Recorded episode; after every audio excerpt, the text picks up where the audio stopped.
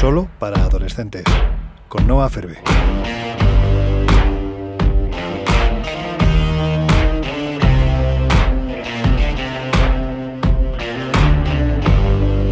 Hola, espero que estéis teniendo una Semana Santa guay dentro de las posibilidades.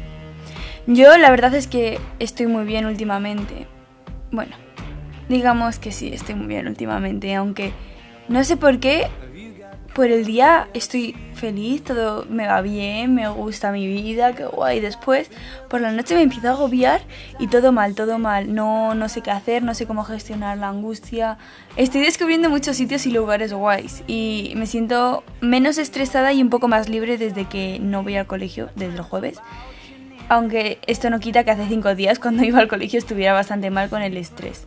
También quería daros las gracias a todos los que me estáis escribiendo por Instagram diciendo que os gusta mi podcast y animándome a seguir. De verdad que os lo agradezco un montón y me parece increíble que estemos en 2.700 personas y que ayer fuéramos el número uno en podcast en tendencias de España. Es que no me lo puedo creer y de verdad que muchísimas gracias.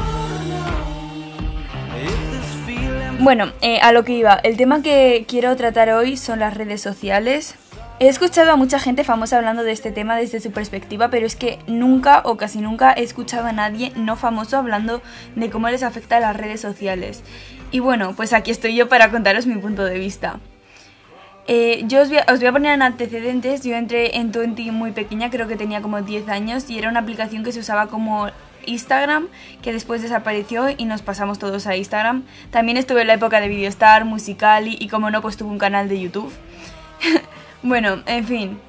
Em, yo creo que las redes sociales son un arma de doble filo, la cual si le das un buen un uso correcto pueden ser de gran ayuda y muy amenas y muy divertidas, pero el problema es cuando no les das un buen uso o cuando creas una dependencia. Últimamente veo cada vez más niños pequeños en redes sociales, ya sea TikTok, Instagram, Snapchat, lo que sea, y eso me causa una cierta preocupación, ya que para los adolescentes y adultos ya es difícil manejar una red social por la constante comparación que nos hacemos con otras personas, no me quiero imaginar lo que puede ser esto para unos niños pequeños que no son capaces de comprender que lo que ven en las redes sociales no es real o que no tiene que ser así, porque sí, por mucho que parezca mentira, lo que vemos en las redes sociales no es real.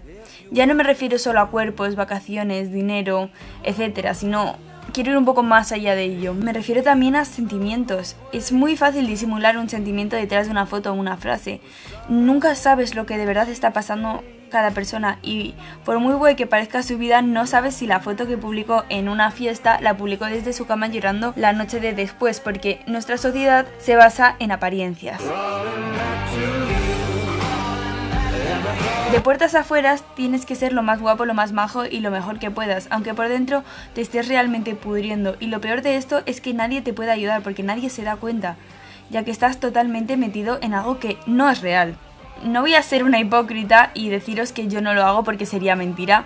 Yo he aparentado muchas veces estar bien en mis fotos mientras que por dentro estaba peleando por estar mejor y nadie se ha dado cuenta. Y sé que seguramente a vosotros también os ha pasado. Bueno, ahora quiero centrarme en la ansiedad que estas causan.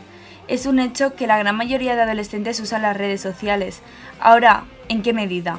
Claro, no es lo mismo usar las redes sociales 30 minutos que 3 horas al día, 4, 5, 6. Yo creo que la ansiedad va de la mano de la dependencia y esto puede ser provocado por muchos motivos. Ansiedad social, no estar al día de todo lo que pasa y por eso tener miedo a la exclusión entre tus amigos, necesitar la respuesta de alguien a algún mensaje, querer aislarte de alguna manera insana en las redes sociales, etc. Todas estas son malísimas, obviamente, pero creo que la mayoría de adolescentes nos sentiremos identificados si digo que las redes sociales nos han ayudado a evadirnos de la realidad.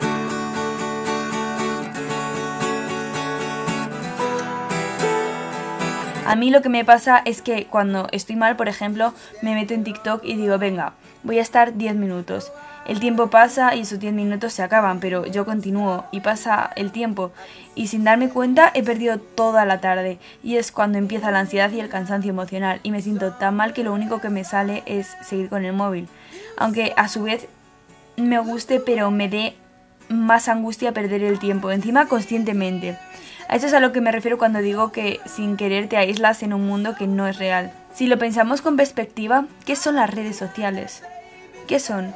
Una web donde cuelgas tu vida, cuelgas tus cosas. ¿Con qué fin? Me parece tan estúpido y innecesario que a su vez me hace sentir tonta que me parezcan tan importantes o que sean tan importantes dentro de mi vida, que ocupen tanto tiempo y tanto espacio en mi vida. No sé si se entiende a lo que me quiero referir con esto. No te aportan nada, podrías vivir perfectamente sin ellas, pero ¿por qué se nos hace tan, tanta locura borrarlas? ¿Porque no estaríamos a la moda? ¿Porque no estaríamos informados? No sé la verdad. Es que, de verdad, pensadlo. Las redes sociales, a no ser que trabajes de ello y tal, ¿qué nos aportan?